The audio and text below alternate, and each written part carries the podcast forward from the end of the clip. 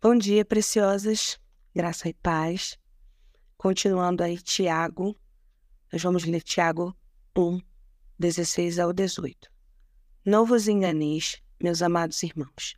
Toda boa dádiva, todo dom perfeito, são lá do alto, descendo do Pai das luzes, em quem não pode existir variação ou sombra de mudança.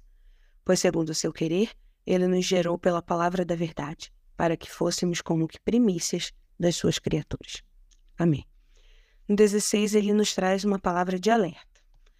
No 17, ele, ele nos fala sobre a origem do bem. Todo bem que nos acontece, todo bem que existe no mundo, vem do Senhor, que não muda. Ele não está sujeito às nossas emoções, nem mesmo sujeito à nossa fé. Ele está sujeito à sua palavra, à sua soberania, ao desejo do seu coração. Foi Ele quem nos gerou através da sua palavra, a palavra da verdade.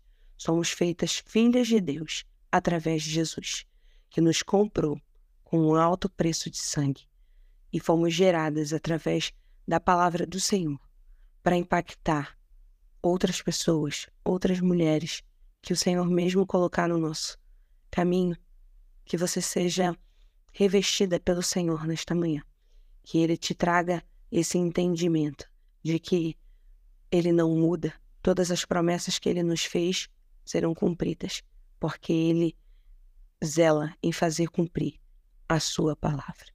Que você seja transformada pela palavra dia após dia e que você creia nesta palavra que o Senhor nos gerou pelo seu amor, pela sua palavra que a graça dele inunde o nosso coração e que nós possamos descansar no grande amor do Senhor.